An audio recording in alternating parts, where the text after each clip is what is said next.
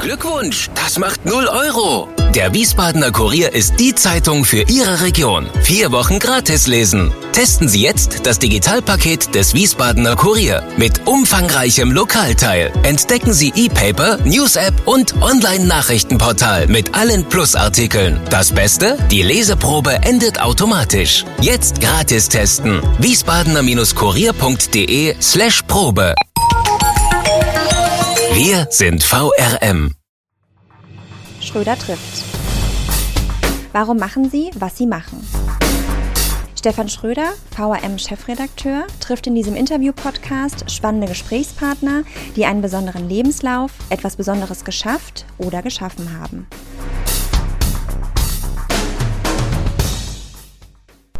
Willkommen zum Podcast Nummer 29.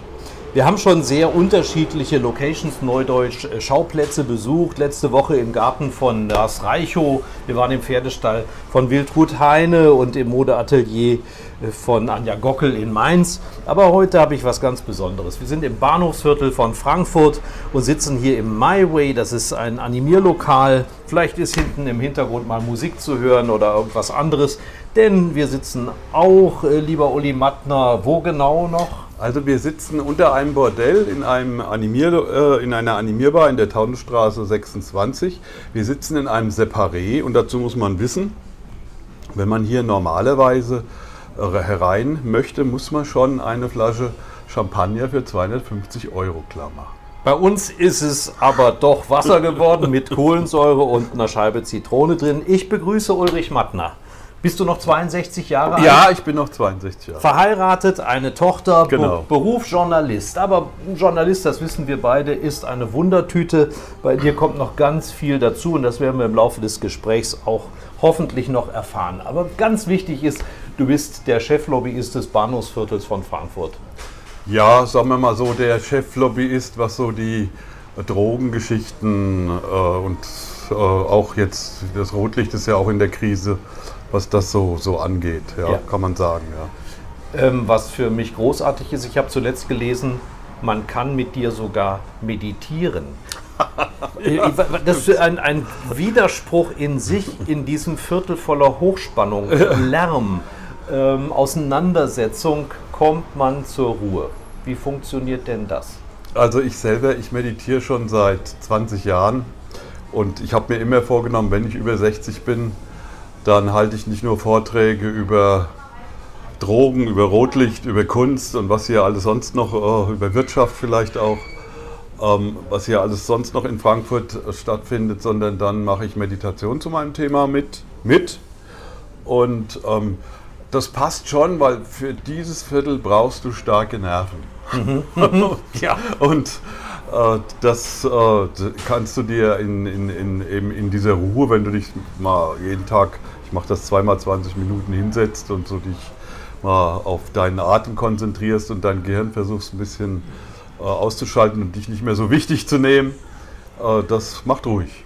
Und das vermittelst du auch anderen, unter anderem in der ehemaligen Weißfrauenkirche. Genau. hier, ne? Also ich bin jetzt kein Meditationsmeister oder Zen-Meister, sondern ich biete das als Journalist an. Also wie andere über das Thema Meditation schreiben, ähm, habe ich halt einen, einen Vortrag und erkläre, woher das kommt. In, ganz interessant, dass in, eben hier gerade auch im Christentum gab es das früher auch.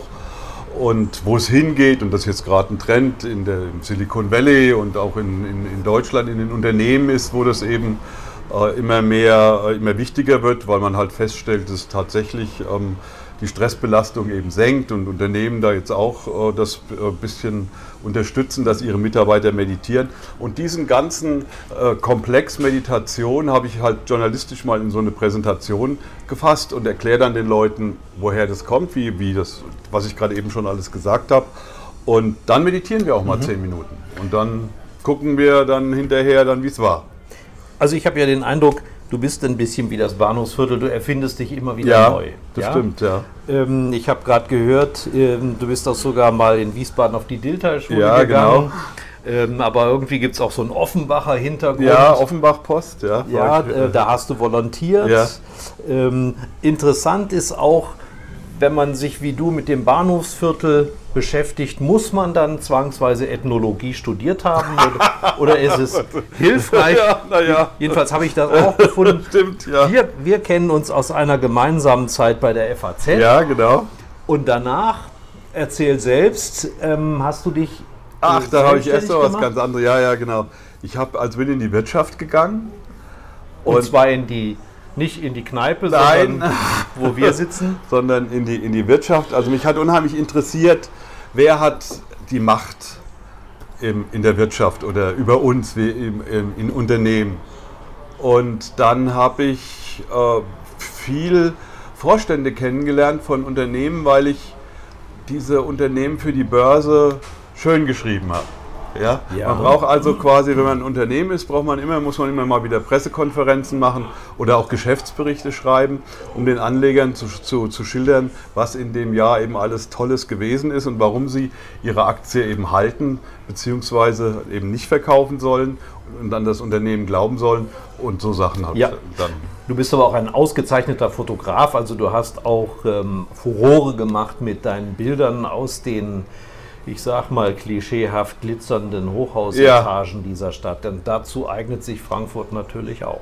Ja, und das war, ich meine, so meine, das Entree, also überhaupt da reinzukommen, da hat mir das schon genützt, dass ich eben auch die, die, die, auch die Banken ganz gut kenne, weiß, wie Banken arbeiten, ticken und wie sie eben äh, performen müssen und so weiter. Und ähm, ich habe das immer eigentlich schon, äh, äh, die, die, dieses Schreiben und Fotografieren verbunden. Ja, das, Ja. das war ein großer Vorteil von mir für mich, weil ich musste mir nie einen Fotografen suchen oder umgekehrt als Fotograf jemanden suchen, der schreibt, sondern konnte immer beides machen und war damit da- durch diese fotografische Geschichte eben auch immer direkt vor Ort. Also äh, mit der Kamera kannst du halt nicht telefonisch recherchieren, das geht nicht, du musst schon hinfahren, ja. Und ähm, ja, das beides. Also eigentlich bin ich jemand, der komplexe äh, äh, Themen leicht verständlich aufbereiten kann. Ob das jetzt Prostitution ist, ob das Meditation ist, ob das Drogen ist, ob das hier Kunst im Bahnhofsviertel oder eben, eben ein Unternehmen ist, was, wie, was börsennotiert ist, relativ egal. Eine ökonomisch-philosophische Frage wäre, was Prostitution mit Börse zu tun hat, aber das wollen wir heute mal nicht behandeln. Äh, Ich nehme mal an, dass auch Vorstände ähnlich eitel sind wie alle anderen Menschen und deshalb die Kamera das ihrige dazu beigetragen hat, dass man dir sehr gewogen war. Ähm, ja, war, also das war eigentlich schwierig, Text und Foto in, in, in der Wirtschaft zu verkaufen, weil entweder man kann schreiben oder man kann fotografieren. Und wenn man dann einen Vorstand interviewt und sagt, ja, jetzt komme ich nochmal und mache ein paar Fotos, das funktioniert Läuft nicht. nicht. Hm. Das geht nicht. Also was interessant ist an so Vorständen, ist ähm, teilweise wie, wie eloquent äh, sie sind und wie, wie konzentriert, wie substanzvoll, wie unglaublich, es ist unglaublich anstrengend manchmal solche Leute zu interviewen, weil sie so, so, so komprimiert schildern und, und so eine, auch so eine Power haben. Ähm, Das ist, das ist schon sehr faszinierend. Auf der anderen Seite ähm, steht in deinem Lebenslauf, dass du für den einen oder anderen dieser brillanten Herren auch Ghostwriter gewesen bist. Ja, genau. Also die haben Ja. das gesagt, was du geschrieben hast. Ja, ich habe dann hinterher mit denen abgestimmt, ob das alles richtig war. Ja. Aber ich habe tatsächlich auch mal eine Rede für den Bill Gates geschrieben. Auf Englisch? Äh, Nein, auf Deutsch, für, Ja. für im, im Auftrag hier von so einer PR-Agentur. Und das, äh, das war, ja, es war eigentlich was ganz Verrücktes. Es war äh, die, ein, ein, äh, eine, eine Rede zur, zur Vorstellung des Codex Lexter. Jetzt muss man wissen, dass der Bill Gates hat, der Codex Lexter ist vom Leonardo da Vinci so eine Zeichnungsreihe, wo er dann so Ja. diese Flieger und Fahrrad und was er alles Mögliche. Und der Bill Gates hat den gekauft, 35 Millionen Dollar damals, auch schon lange her, und ist damit mit seiner Frau äh, äh, auf Tournee gegangen. Ja, und da waren sie dann hier in Deutschland und dann ähm, kam plötzlich von der Agentur, die hat halt Microsoft als Kunden gehabt. Ja, äh, Herr Mattner, schreiben Sie mal eine Rede für den Herrn Gates und zwar Thema ist äh, äh, Leonardo, Leonardo da Vinci im K Kontext zu Joseph Beuys. Ach ja. Und, und naja gut, dann fährst du halt in die Buchhandlung, in die Bibliothek. Text dich ein. Und text dich ein. Und, Also damals ging Google noch nicht. ja, genau, das ging damals noch nicht, genau. Ja. Und das hat natürlich, das habe ich natürlich auch genutzt. Dann habe ich akquiriert und habe schon halt, ne, tu Gutes und rede drüber, gesagt, ja, ich habe auch mal eine Rede für den Bill Gates geschrieben. Und da habe ich natürlich tolle Aufträge Klar, gekriegt. Dann. Ja, da taucht McKinsey auf, Ja, genau, Kluge und so ja. weiter. Aber darüber wollen wir heute gar nicht reden. Ist das ein Absturz aus den Hochhäusern in die Niederungen des Bahnhofsviertels zu gehen? Irgendwann gibt es ja eine Zäsur in deinem Leben und äh, das war auch sehr neudeutsch stressig, was du da gemacht hast. Das war sehr ähm, ja, aufwendig. Äh, Man hat gut verdient, aber irgendwas hat dir ja wohl gefehlt. Ja, es ist halt letztendlich immer das Gleiche, wenn du, wenn du Unternehmen äh, äh, Geschäftsberichte schreibst. Das, du lobst halt und hast eine bestimmte Sprache, ja, keine, keine negativen Wörter. Also alles wächst, alles beflügelt und alles Ja, und so weiter. gedeiht. Ja, gedeiht, ja. Ja. Und also ganz kurz, ich fand das so klasse. Da gab es immer so eine, immer schwierig, so der, wenn man, wenn man Umsatz, wenn man einen Rückgang hat, Mhm. ja, wie tut man das jetzt dem Anleger so äh, äh, Vermitteln, ja. vermitteln, ja, dass das noch irgendwie. Und da gibt es so eine wundere Formulierung, der Gewinn gab nach. Ah ja. Der Aha. Klügere, ne? Ja. So, so ein bisschen, ne? und, das, und das ist so typisch für diese Sprache. Da muss diese ganzen Formulierungen, Ja. das ist wie, wie eine eigene Sprache. Ein Absturz war das eigentlich überhaupt nicht, weil ich bin von leiden, leidenschaftlicher Lokaljournalist. Also ich bin keiner, der jetzt in Indien da rumfährt oder so. Und für mich war die, die Skyline damals, wir haben, ich habe dann so eine, so eine Geschichte gemacht, eben die, die, das Innere der Skyline und der ganzen Financial Community, nur Innenaufnahmen, von Ja. Metzler bis Deutsche Bank. Und ähm, das, äh, ich habe dann, habe auch dann, äh, war sehr erfolgreich und äh, dachte dann, das Ganze machst du jetzt mit dem Bahnhofsviertel und dann wirst du weltberühmt. Ja, Ja, so habe ich mir ja. das eigentlich vorgestellt.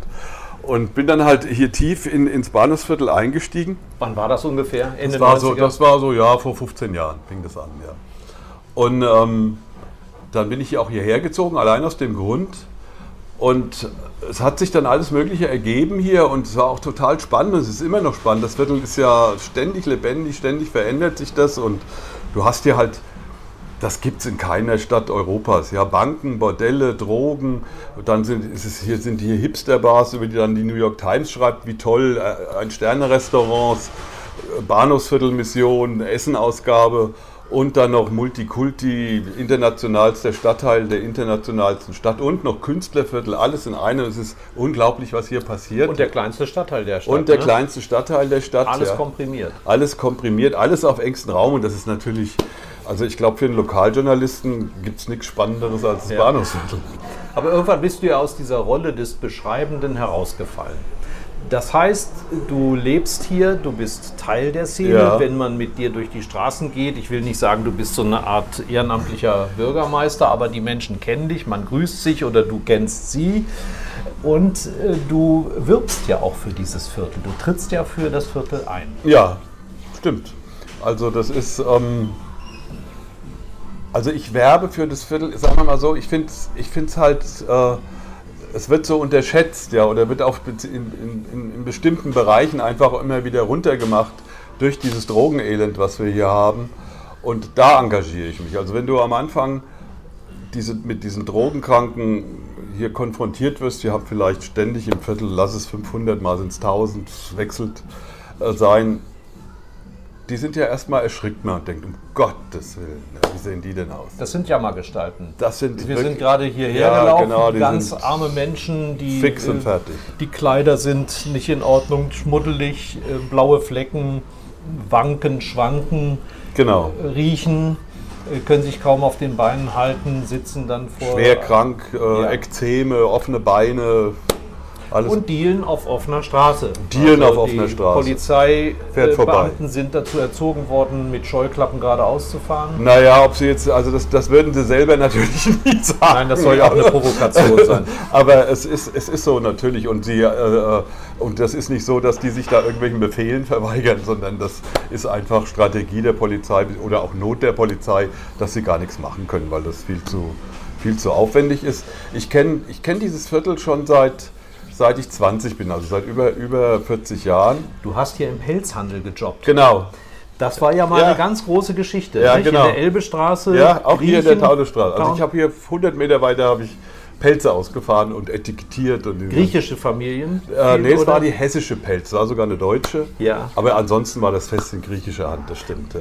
Gibt es davon noch irgendwas Ja. hier? Ja. Ja, es ist, ich war ja auch drei Jahre Vorsitzender vom Gewerbeverein und wir haben den Pelzhandelsverband da drin. Ja. Und äh, die Aussage von der Geschäftsführerin ist, wir werden den Teufel tun als, als Verband und nur überhaupt irgendwo sichtbar zu sein, weil sonst haben wir sofort hier eine Demo und, und, und Leute. Ja, ja. Also es ist noch, es gibt noch ganze Etagen voller Nerz und Persianer und, und, und ja. Chinchilla, ja, ja, das gibt es schon noch. Aber lange nicht mehr so wie früher. Also daher kennst du das Viertel, weil du für als Student dort Richtig. Ausfahrer warst und Und damals, und damals sind mir halt schon immer diese Drogenkranken, äh, war nicht ganz so schlimm, weil das war alles noch in der Taunusanlage. Aber ich habe auch hier mein Fotogeschäft schon seit, seit 40 Jahren und, und, und kenne hier, sehe was heißt, du hast dein Fotogeschäft, also du Also es gibt hier ist der eins in der Taunusstraße, wo wir jetzt hier sind, ist, ist äh, ein GM-Foto, kann man ja sagen. Das ist so der Laden für Profis im Rhein-Main-Gebiet. ja. Und ähm, da fährt man halt immer hin, früher Filme kaufen. Ne? Und deswegen war man halt dauernd irgendwie hier. Ja. Und äh, da ist mir das schon immer, habe ich mir gedacht, Mann, diese Gestalten, die hier rumlaufen, da im Winter, also das ist doch Wahnsinn, diese Stadt ist so reich, wie kann das sein? Ja, wie kann so ein Elend sein? Das ist ja furchtbar. Und das ist dann, als ich dann hier so war, und man geht hier einkaufen und dann kommst du ja immer an den Konsumräumen vorbei, weil es halt mit auf dem Weg liegt teilweise. Und dann kriegen diese Leute plötzlich Gesichter. Da Ja, lagen gerade zwei Frauen im, im, am- im Bordstein. Ja, genau. Haben sich um irgendwas gekabbelt. Ja. Ja. Du hast eine weitere Frau hat dich freundlich gegrüßt. Genau, Die kennst du schon. ja. Das ist ein Gesicht für dich. Jetzt Ja. ist das keine Jammergestalt mehr, sondern sag den Vornamen vielleicht, wenn du ihn noch Das weißt. ist Isabel. ja, das ist dann die Isabel und auf einmal ist das ein, ein Mensch, der ein Schicksal hat. Ja, und, und, und, und na gut, ich meine, wenn du hier in so ein Viertel rein willst, journalistisch, du musst ja erstmal zu jedem wirklich freundlich sein. Ja, du willst ja eigentlich von jedem was. Ja, willst Ja. Informationen. Ja.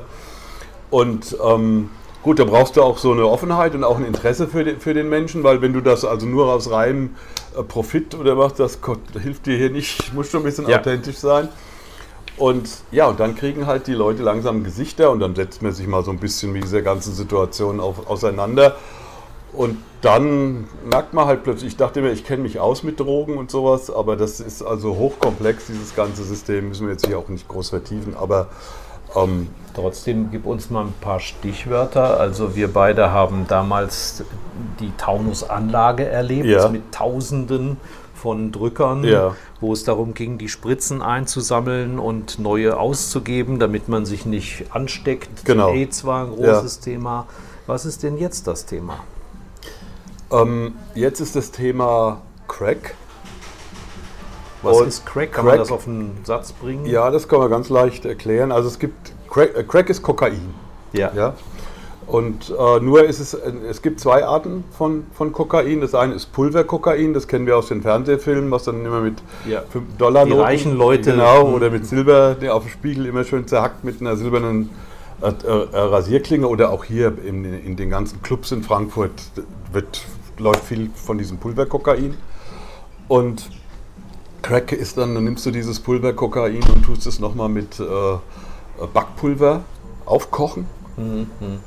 Und dann crackt es und dann gibt es so kleine Steinchen. Das heißt, Ah, und die tust du, so kleine Steinchen, das kostet 10 Euro. Das legst du in eine spezielle kleine Pfeife und dann ziehst du da dran, zündest es an, ziehst und dann katapultiert dich das in Dimensionen, die du vorher, hast du nicht von Träumen gewagt. Ja, das Ja. Ist ein, muss ein gigantisches Feeling sein, wesentlich stärker wie bei dem Pulverkokain, was hier man jetzt durch die Nase vor allen Dingen äh, äh, zieht. das hier geht in die Lunge.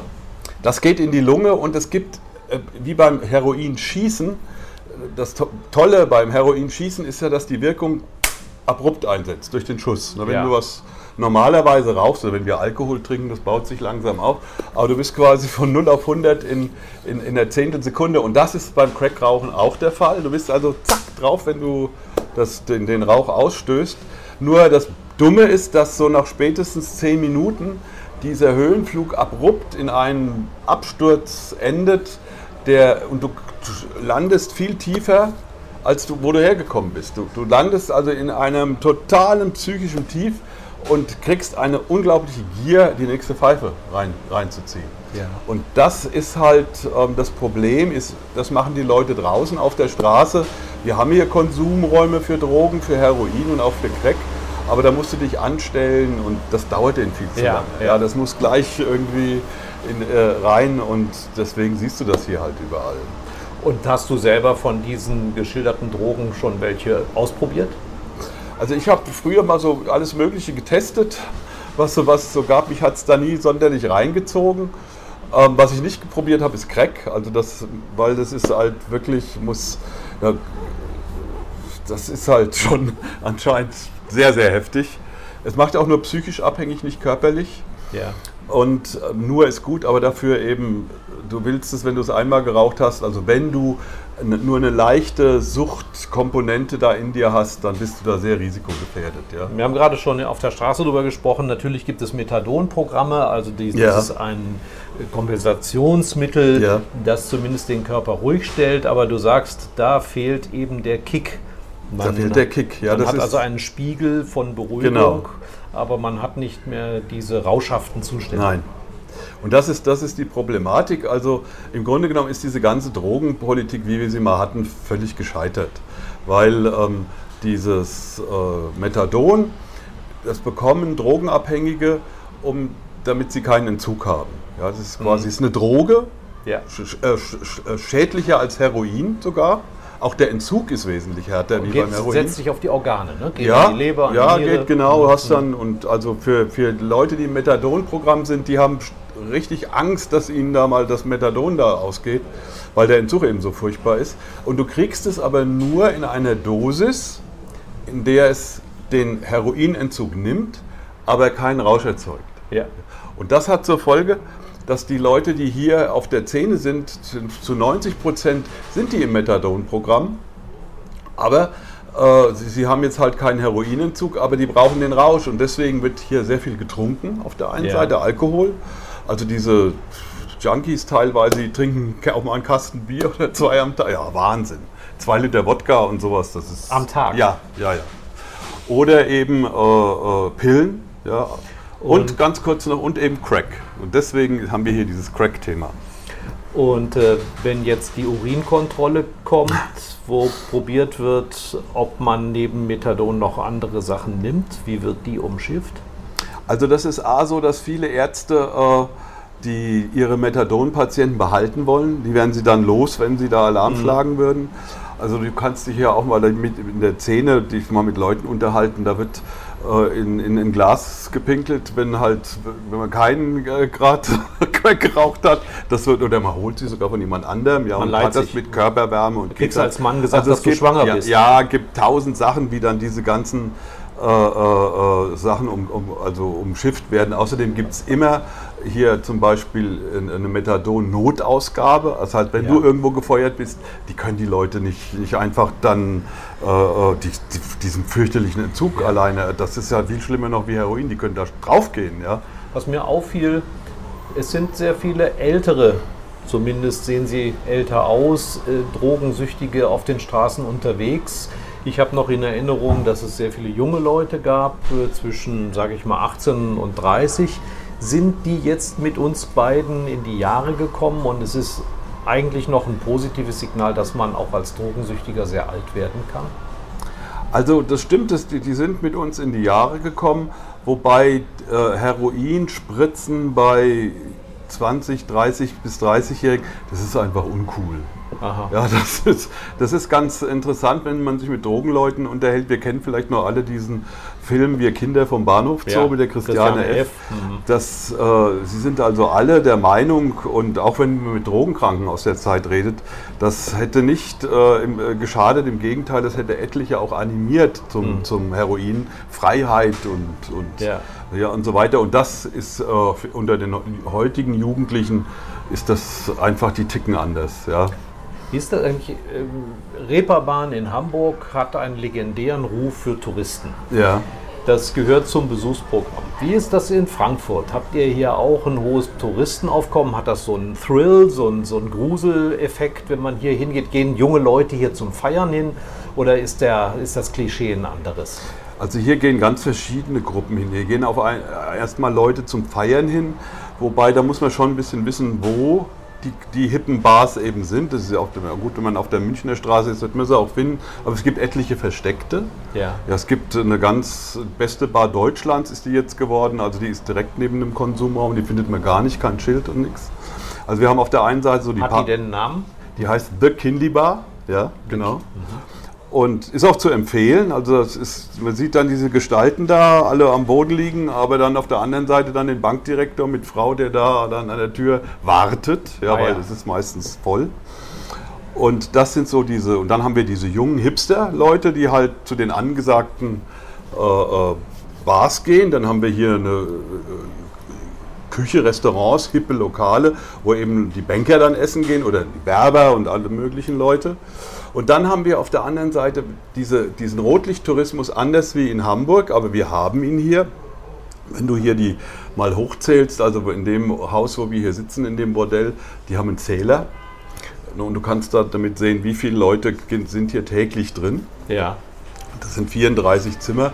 Und das sind also hier allein in das Haus geht der Zähler zwischen 1000 und 3000 Besuche pro Tag. Ach du meine ja. Güte. Also momentan ist der Betrieb Corona-bedingt stillgelegt. Jetzt ist nichts, sagen. ja, aber wenn Damen, zu normalen, ja. vor Corona hatten die hier 1000 bis 3000 Gäste, an Silvester 7000. Nein. Ja.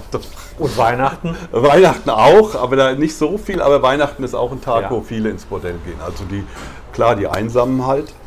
Und, äh, wenn, wat, und wenn du. Erzähl zu Ende, es ist extrem spannend. Wenn, wenn, wenn du das äh, hochrechnest, wir haben hier 14 Häuser ja, mit ungefähr 600 Zimmern und nimmst dann diese Zahlen, die halt hier dieses Haus hat, da kannst du davon ausgehen, dass hier pro Tag schon mal 15.000 bis 30.000 Männer unterwegs sind, nur wegen den Bordellen, also in den Bordellen. Ja. ja. Und die gehen natürlich, warum gehen die hierher? Auch, äh, auch reichere Leute, obwohl das jetzt Armutsprostitution ist und hier nicht der große Luxus, es ist nicht schön, ja. Und toll. Kann ich bestätigen. Ja, genau. Und äh, es ist halt so, das sind 600 Frauen und man hat halt die Wahl zwischen 600 Frauen, ja. ja. Und da kommt natürlich auch der eine oder andere Millionär, wo kriegst du das geboten, dass du dann vielleicht gerade hier mal die Frau siehst, was weiß ich, mit so einer Nase, wie du sie gerne hättest, die Beine, die Knie und was weiß ich, alles stimmt ja. daneben. Ja. ja. Und das sind die eine. Und das andere, das sind dann wieder die Gäste der Animierbars. Ähm, in den Animierbars arbeiten Animiermädchen, die aber keine Prostituierten sind. Sie brauchen auch keinen Prostituiertenausweis, wie diese Frauen hier in den Bordellen das seit zweieinhalb Jahren brauchen. Und da geht es einfach darum, du kaufst dir ein schönes, nettes Gespräch mit einem Flirt mit einem Mädchen als Messegast. Diese Gelegenheit hast du ich habe lange gebraucht, um das zu verstehen, dieses Konzept. Also da legt man auch 300, 400, 500, 600, teilweise 2, 3, 4, 5.000 Euro hin, je nachdem, wie leicht, ja. äh, äh, wie viel Geld man in der Tasche hat. Ja, und was wäre die Alternative? Du gehst dann als Messegast hier durch irgendwelche normalen Bars und da findest du nicht die schönen Frauen alleine und offen für Gespräche und das kaufst du dir dann eben. Ja. Das ist das, das, das andere Konzept. Du sagtest vorhin, die Damen, die hier arbeiten, die Frauen sind alles keine Deutsche, sondern haben andere Staatsangehörigkeiten. Mhm. Wo kommen die heutzutage normalerweise her? Also die, die Frauen äh, am Anfang natürlich, als sie in den 70er Jahren die Bordelle aufgemacht haben, mhm. waren das alles Deutsche. Mhm. Und die ersten, die dann das richtig überschwemmt haben, waren Afrikanerinnen. Die sind dann aber wieder irgendwann weg, weil sie konnten sich dann nicht mehr so äh, lange aufhalten. Das wurde, war schwieriger in Deutschland. Und der, die richtige Flut kam dann eigentlich mit der Öffnung nach Osten. Dann waren das erst Polen und Tschechien, Ungarn. Und dann kamen so vor 15 Jahren ungefähr Rumänien und Bulgarien in die EU. Ja. Und da kam also eine Schwemme von Frauen aus diesen bettelarmen Ländern, die für die anderen äh, Frauen so niedrige Preise äh, äh, ihren Kunden angeboten, dass die fast überhaupt nicht mehr wettbewerbsfähig waren, weil für die halt auch 20 Euro sehr, sehr viel Geld sind, ja. auch wenn man es dann umtauscht in die jeweiligen Währungen, nochmal diesen Währungseffekt hat. Im Hintergrund macht, glaube ich, gerade einer eine goldene Serie, ja? Das, das kann sein, das hört sich so an. Ja, ja. ja, das gehört zum Leben dazu. Also das ist Armutsprostitution und das sind vor allen Dingen Frauen aus Rumänien. Ja. Du sagtest, das Zimmer kostet die Frauen selbst an den Betreiber 140 Euro die Nacht. Ja. Was die in der Zeit in den Zimmern machen, Ist völlig egal. solange es ähm, nicht gegen Gesetze verstößt. Genau. Also, ah, ja, ja. Gibt es aber auch. Ja, es ist halt, es ist inzwischen Kondompflicht. Mhm. Ja. Aber was in dem, in dem Zimmer passiert, das weiß kein Mensch. Ja. Wenn die Tür zu ist. Also das bleibt der Frau selber überlassen und diese Kondompflicht ist eigentlich auch so, eine, so ein Alibi-Gesetz. Das- Wie willst du das überprüfen? Da sind- Ja. muss die Polizei reingehen und darf ich mal Ja, gucken, klar. ob hier alles richtig Die ist. Zahl der benutzten Ja, Kondome ja, oder kontrollieren. so, ja. Ja, genau. Wir reden hier darüber, als würde Bier verkauft oder als würden Klamotten angeboten. Wir reden aber über Sex. Ja. Ähm, Die Frauen verkaufen zeitweise ihren Körper. Ist das für dich als Betrachter, als Zeitgenosse inzwischen so ein ganz normales Geschäft? Oder äh, und wie, wie sehen es die unmittelbar selbst Betroffenen? Ähm, ja, das ist halt, das ist eine Parallelwelt hier und das ist sehr, sehr schwierig, äh, Leuten zu vermitteln, den Eindruck, wenn du mit diesen ganzen Frauen zu tun hast. Also ich verstehe natürlich, dass Frauen, die in, in ganz anderen Verhältnissen aufwachsen, ähm, das ganz furchtbar finden, was hier stattfindet.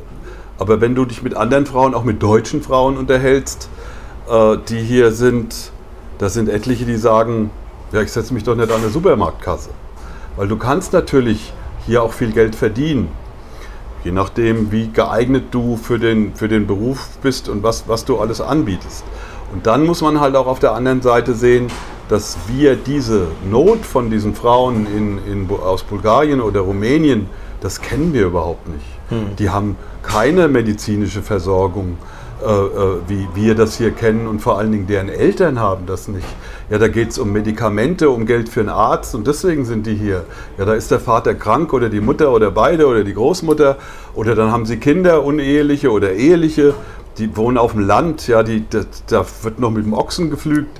Also die, kamen hier damals her, die wussten nicht, wie eine Wasserspülung funktioniert, das wissen sie inzwischen. Das, das, und dann, das ist so ähnlich wie mit den pakistanischen Näherinnen, wo dann die Fabriken einfallen. Aber wenn die eben nicht in die Fabriken gehen und nähen, verhungern die Kinder. Ja. Aber man lebt offenen Auges mit einem Missstand. Diese Frauen überweisen, solange sie arbeiten können. Jetzt können sie nicht arbeiten oder zumindest nur illegal, überweisen Geld nach Rumänien und Bulgarien. Ein Großteil tut das. Natürlich gibt es auch Frauen, die alles auf den Kopf hauen. Es gibt Frauen, die viel trinken, weil wie soll, willst du das sonst aushalten? Es ist eigentlich, wenn man ein bisschen ins Detail geht und die Spanne reicht zu der Frau, die, auf der, die halt 20, 25 Männer nimmt, weil wir müssen auch mal reden, was kostet das? Ja? Ja. Es kostet, der Sex ist spottbillig. Ähm, das kostet 25 Euro die Viertelstunde, also das Ganze geht im Viertelstundentakt und 50 Euro eine halbe. Du, wenn du ein bisschen verhandelst, es gibt auch Frauen, die machen schon für 15 Ja. und die, da macht es dann halt teilweise die Menge. Dann nehmen die halt 15, 20 oder 25 Freier mit aufs Zimmer. Ähm, ist natürlich ungesund, macht die Frauen total kaputt. Ja?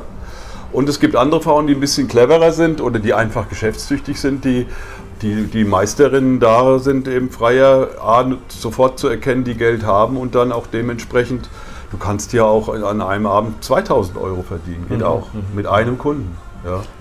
Du bist ähm, ja Dokumentarist dessen, worüber wir gerade Ja. sprechen und machst da auch äh, sowohl optisch wie auch durch Führungen auf ja, die Zustände. Das muss man dann für sich entscheiden, ob es Missstände sind. Aufmerksam. Es gibt äh, Führungen ganz unterschiedlicher Art, die ihr anbietet hier im Bahnhofsviertel. Auch für Frauen durch Bordelle habe ich gesehen. Ja, genau. Also weil da, so fing das eigentlich an, weil ich habe ähm, hier fotografiert für ein Buch im Bahnhofsviertel und habe zu Hause, wenn meine Frau und ich Gäste hatten, eben so erzählt, wie das so ist, wenn man so einen Bordellbesitzer kennenlernt. Und die Verhältnisse dort kannte ich ja auch nicht so genau. Und ähm, die Frauen am Tisch dann immer unsere Bekannten, die haben gesagt, ach, das, das, da wird, das würde ich auch gern mal sehen. Ja? Ja. Und dann habe ich mir gedacht, naja, Also das ist ja nicht so, wie man so denkt, wie im, im Fernsehen, dass die ja alle mit riesen Muskeln und Tattoos und, und, und Glatzen und, und Harleys äh, hier rumfahren und, und vor allen Dingen total unfreundlich sind, sondern diese Bordellbetreiber sind Menschen wie du und ich. Ja? Ja. Und da kannte ich halt einen, der, der, der war ok- total okay und ähm, dem habe ich dann mal gefragt. Da hat er nichts dagegen gehabt und dann haben wir das damals, habe ich mit einem Tourveranstalter zusammengearbeitet und haben den für das ganze Jahr 48 Termine jeden Monat reingestellt. Wahnsinn. Und innerhalb von zwei Wochen war das ausverkauft. Und man zahlte dafür. für Genau, man, ta- man, es, es ist im Grunde genommen ist das, was ich hier mache, ist, ich sage manchmal auch den Leuten, das ist eine Art Live-Journalismus. Ja? Ja, ich ja. schreibe hier jetzt nicht drüber, ich fotografiere nicht und ihr lest es dann, sondern ich führe euch direkt rein. Ich kenne die Verhältnisse, ihr seht einfach mal, wie es ist.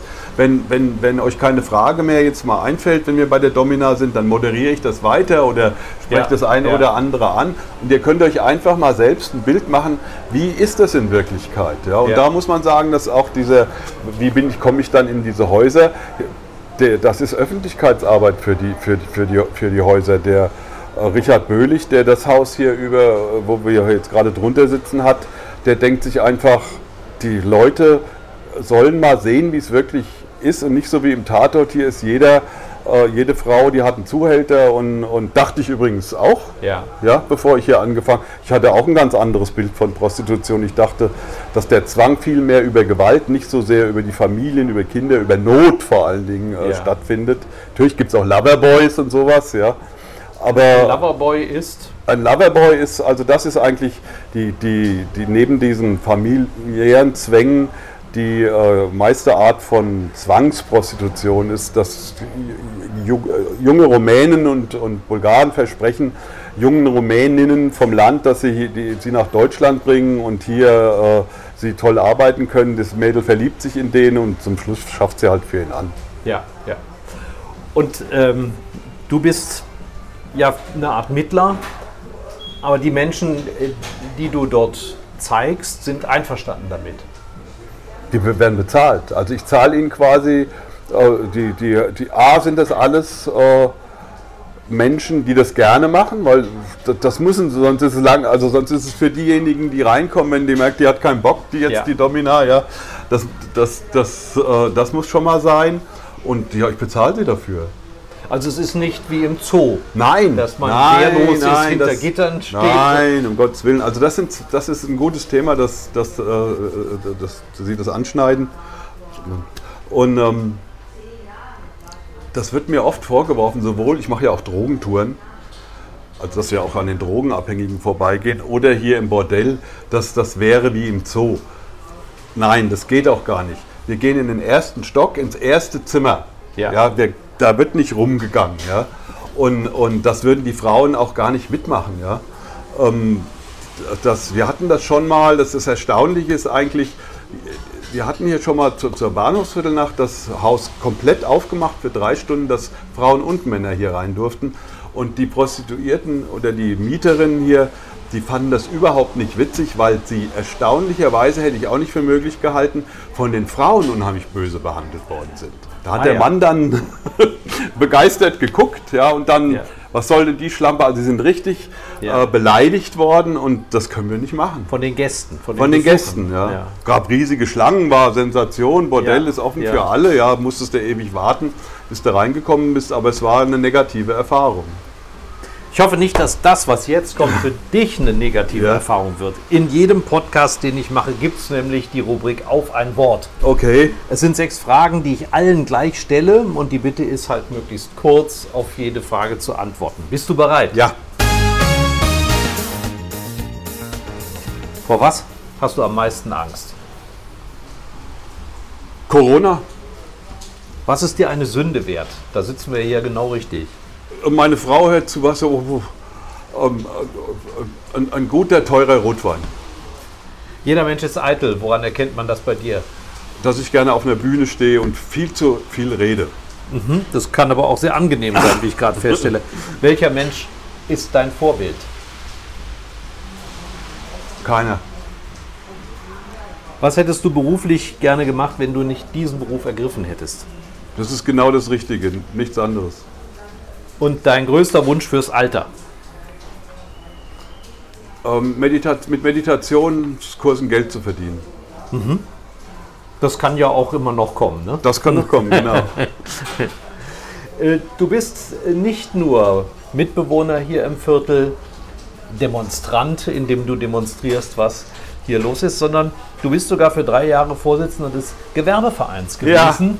Ähm, hast das aber jetzt im Frühjahr aufgegeben. Ja. Hat das politische Gründe gehabt? Also das war so, ich habe das gemacht und habe auch am Anfang gesagt, ich mache das nur, um mich für die Drogenleute einzusetzen. Vier Mann im Vorstand, die anderen können ja das andere dann alles machen, was man da sonst noch macht. Und ich bin auch in der, in der Stadt, so in der, in der Stadtverwaltung als äh, Kritiker hier angesehen. Also Ja. das finden nicht viele Politiker so lustig, was ich hier tue, ja, Ja, weil ja. ich die Stadt auch angreife. Das hat auch mit meiner Rolle als Journalist was zu tun. So man ist das gewohnt. Und da habe ich auch erstmal ein bisschen Lehrgeld zahlen müssen, dass man als Vorsitzender des Gewerbevereins eben kein Journalist ist, so die vierte Gewalt, die jetzt hier mal alles beobachtet, sondern du hast natürlich hier auch im Gewerbeverein zum Beispiel, wir haben hier 8000 Hotelbetten, das sind die, die Hotels. Und wenn du hier in meine, meine äh, äh, Stärke ist es halt auch Journalisten dazu zu gewinnen, dass sie über irgendwas schreiben, auch hier über die Missstände, Ja. Pressekonferenzen zu machen. Und dann kommen natürlich Mitglieder vom Gewerbeverein und sagen, hey, du kannst doch unser Viertel nicht so schlecht schreiben. Wir haben Angst, dass wir unsere Aufträge verlieren, wenn unsere Großkunden lesen, im Bahnhofsviertel ist alles furchtbar. Und damit haben sie auch völlig recht. Ja? Und dann habe ich so gemerkt, naja, also ich kann hier in der Position natürlich mich sehr gut informieren und kann auch was für die Drogenkranken tun, aber ähm, so richtig äh, die PS auf die Straße kriegst du als Vorsitzender vom Gewerbeverein nicht. Aber ja, ich kann nur jedem empfehlen, das mal drei Jahre zu machen. Ich habe so viel in meinem Leben, äh, äh, glaube ich, noch nie gelernt in, im Sinne von Kommunikation innerhalb eines Vorstandes und, und, und mit Menschen. Als, äh, und, und das Seltsame ist, jeder, jeder andere, der auch schon mal im Vereinsvorstand war, sagt, ja, nie wieder, gell? Ja. Sagst du dann, nie wieder. Aber es hat sich wieder jemand gefunden, der es übernommen hat. Ja, genau, hallo, hallo. Alles gut. Alles klar. ähm, wir haben jetzt auf dem Weg hierhin viele Menschen gesehen, die äh, migrantischen Hintergrund Ja. haben. Du hast gerade von den Bewohnerinnen hier gesprochen. Ähm, inwiefern arbeitet das äh, Parteien wie der AfD in die Hände, wenn das Bahnhofsviertel so stark migrantisch geprägt ist? Ähm, den, ja, natürlich, äh, der AfD arbeitet das total in die Hände, weil sie natürlich argumentiert, ähm, raus mit diesen ganzen Drogenkranken. Eiserner Besen, die müssen jetzt alle verschwinden. Und das ist hier teilweise im Rotlicht, wenn wir jetzt gerade hier so sind, auch so der Meinung, die Meinung. Nur wenn man mal ein bisschen so drüber nachdenkt, also mit diesen Drogenkranken, ja, einerseits die senken, die verhindern, dass die Mieten durch die Decke gehen. Also hier Ja. können, können noch etliche Leute wohnen, obwohl es hier auch teurer wird. Gentrifizierung, Gentrifizierung, Riesenthema, Ja, ja. Aber wenn jetzt angenommen, es wäre überhaupt möglich, du würdest jetzt diese ganzen Drogenkranken nehmen und die Druckräume woanders hin, die, die Miete würden durch die Decke gehen. Guck, guck dir die Lage hier an, ja. Du bist, Ja. ich fahre mit dem ICE nach Hamburg, der fährt mich hier von Hamburg vor die Haustür, ja. Ja. Oder Flughafen, Viertelstunde, Innenstadt, Museumsufer, also das ist toll, ja. Ja.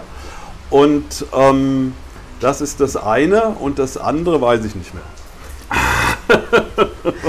Ja, ich meine, Ach so, mit, den, mit, den, mit der AfD, ja.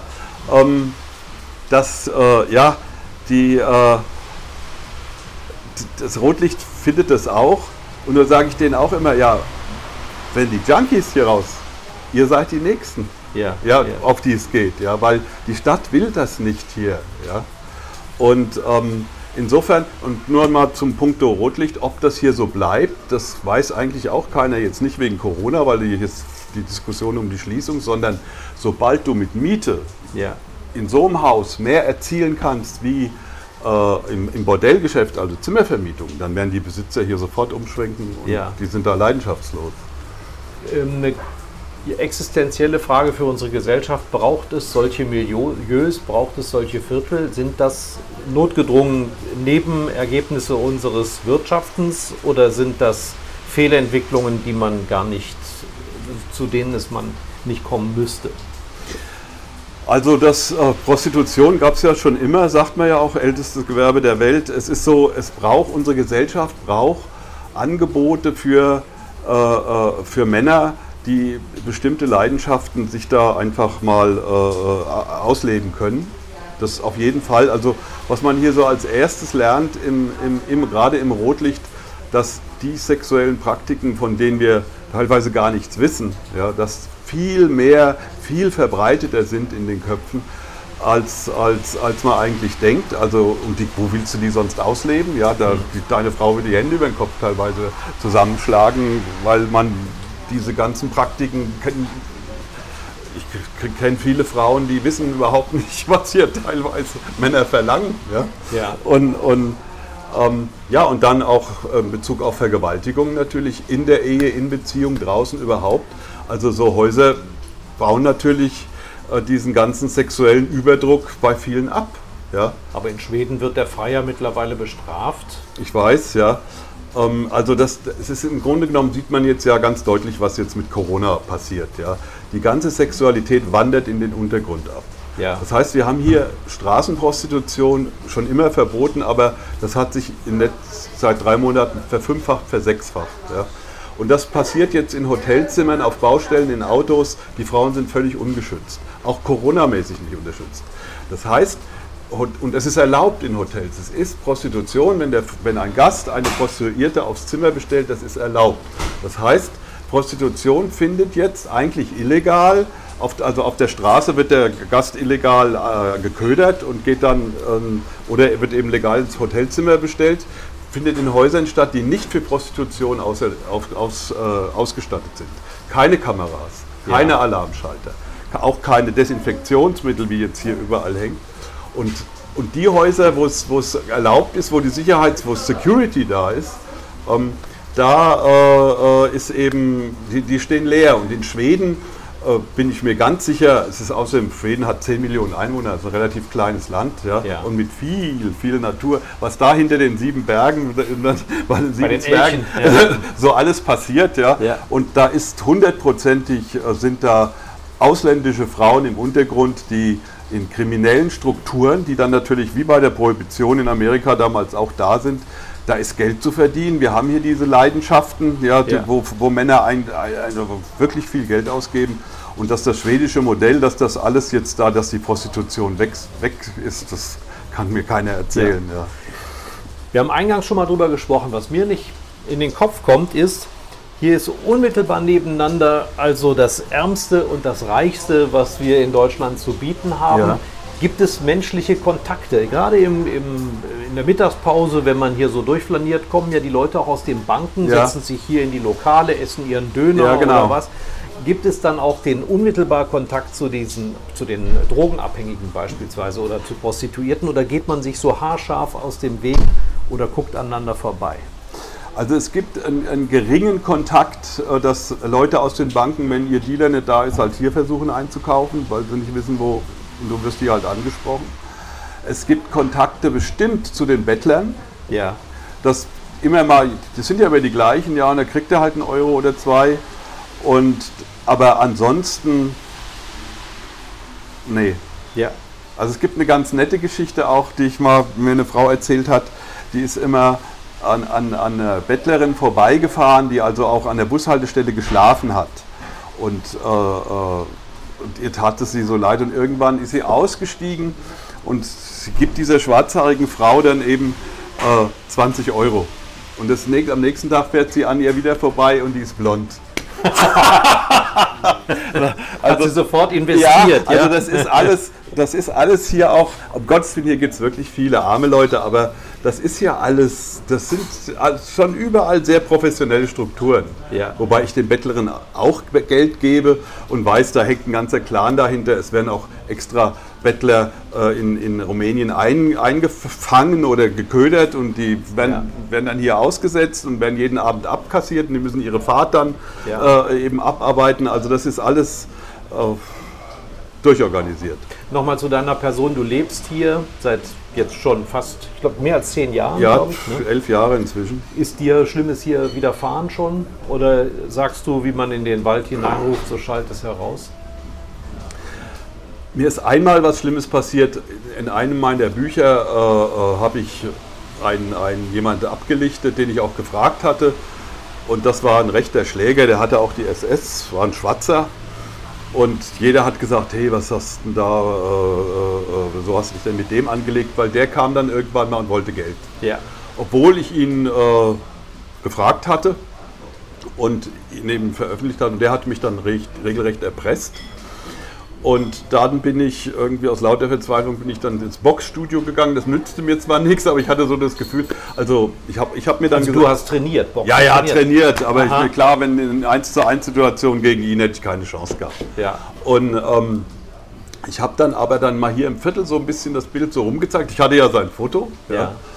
Und ähm, die Polizei, ich habe jemanden von der Polizei angerufen, der hat gesagt, also lass dich hier nicht mit den Hells Angels ein oder sowas, dass du dann sagst, hier, Ja, ja. helft mir, ja. Und, äh, und kauf dir ein Pfefferspray. Das war so die, Empfehlung. äh, die eins. Empfehlung, ja. Und ich habe dann, äh, äh, lange Rede, kurzer Sinn, ähm, das hier rumgezeigt. Und zwei Tage nachdem ich es rumgezeigt hatte, kam hier, gerade in dem Haus, wo wir hier sitzen, einer, es waren mehrere, die mich dann mit ihm zusammen erpresst hatten. Und haben gesagt, das hat sich erledigt, Uli. Ah ja, man hat mit ihm Frieden geschlossen. Also ja. irgendwie, na, ich denke eher, dass man so ihm gesagt hat, schon lass den mal in Ruhe. Das- Ja, ja, ja. Also du musst hier schon, wenn du, wenn du hier solche Touren machst und sowas, es ist wichtig, bestimmte Leute mit bestimmten Leuten gut zu sein. Ja, ja. Das ist hier im Milieu halt so. Ja? Ist woanders in der Bank, wenn du da irgendwie Ja. äh, arbeitest, da musst du auch mit bestimmten. Und, und wenn du die auf deiner Seite hast, dann sind das zwar nicht deine Freunde, ja, aber das ist einfach so eine, man wird respektiert oder man wird eben nicht respektiert. Respekt ist ein ganz wichtiges Ja, Wort. Genau. Äh, gilt das auch für die Hells Angels? Ja, gilt auch, gilt's auch für die Hells Angels und ähm, die, äh, ja, das ist auch, ich hatte am Anfang richtig Angst vor den Hells Angels und klar, die schießen ja auch manchmal, aber immer so untereinander in den letzten zehn Jahren. Aber das ist, wenn man mal in diese Welt so einsteigt, das ist auch so ähnlich wie mit der Prostitution, es ist anders. Ja? Ja. Es, ist, es ist eine totale Parallelwelt, aber für einen Journalisten natürlich auch total interessant, wie Für den Ethnologen in ja, genau. Wie Ja. ticken die Ja. denn nun wieder? Ja? Ja.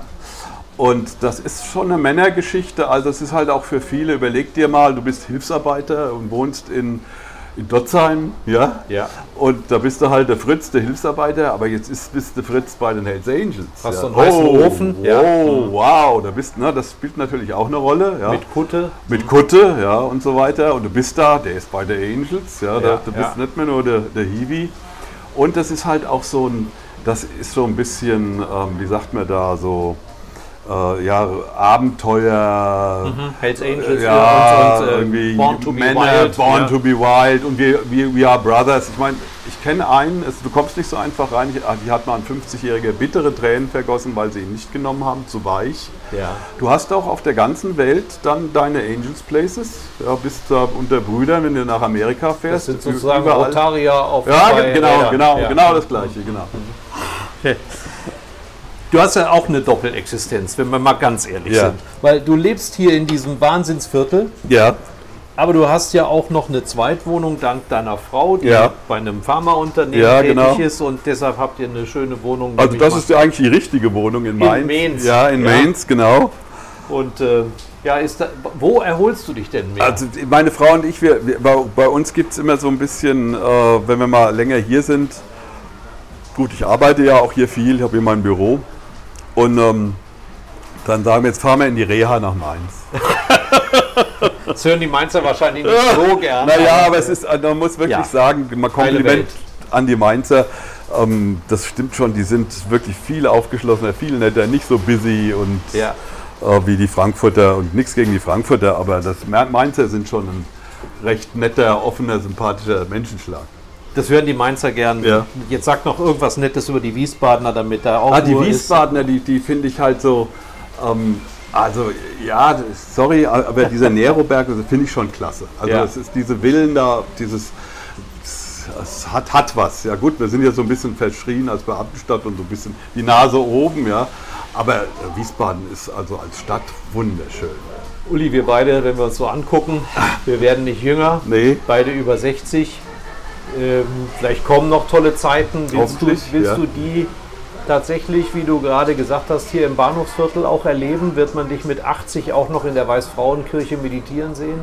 Vielleicht wird man mich mit 80 äh, äh, in der Weißfrauenkirche meditieren sehen. Vielleicht also mit dem Rollator-Tour durchs Bordell, das wird es nicht geben.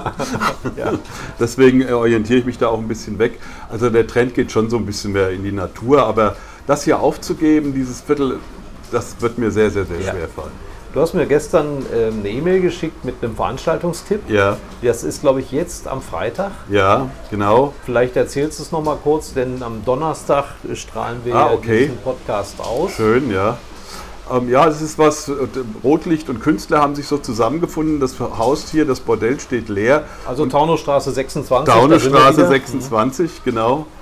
Und wir haben, wir spielen das hier mit, mit Künstlern, also mit Filmern, denen es gelungen ist, hier so ein paar von den richtigen Hardcore-Rockern dazu zu überreden, von Jesus das Abendmahl zu spielen. Jesus und die zwölf Apostel, Apostel mit Harley-Fahrern.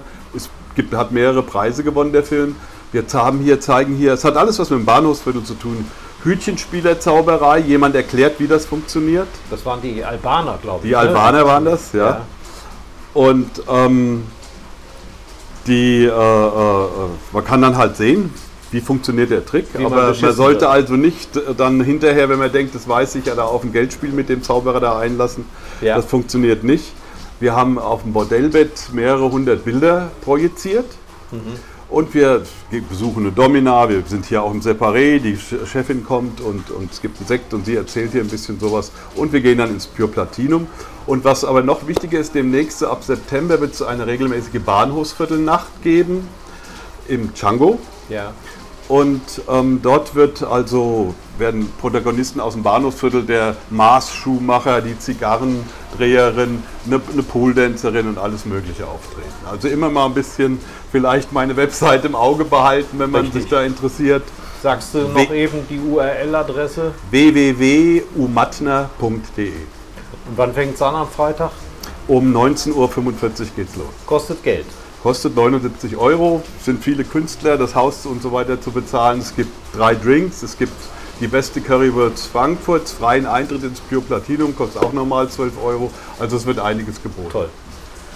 Uli Mattner, vielen, vielen Dank. Ähm, das ist ähm, eine gute Vorbereitung dieser Podcast für den, den ich in der nächsten Woche habe. Die Nummer 30 geht nämlich nach Bad Soden zu Nele Neuhaus, die Ach, für den Podcast am Donnerstag, hilf mir mal, 27. Ja, August genau, äh, gedacht ist. Die Kriminalschriftstellerin aus dem Rhein-Main-Gebiet mit der, ich glaube, höchsten Auflage, die überhaupt eine Krimischriftstellerin in Deutschland je erreicht hat. Ich danke dir fürs Danke, Mitmachen. hat Spaß gemacht. Dankeschön. Und äh, was man jetzt im Moment als Nebengeräusch hört, das ist Regen. Ja. Das gibt es im Bahnhofsviertel, der wäscht auch vieles weg. Vielen Dank. okay. Angebot der VRM.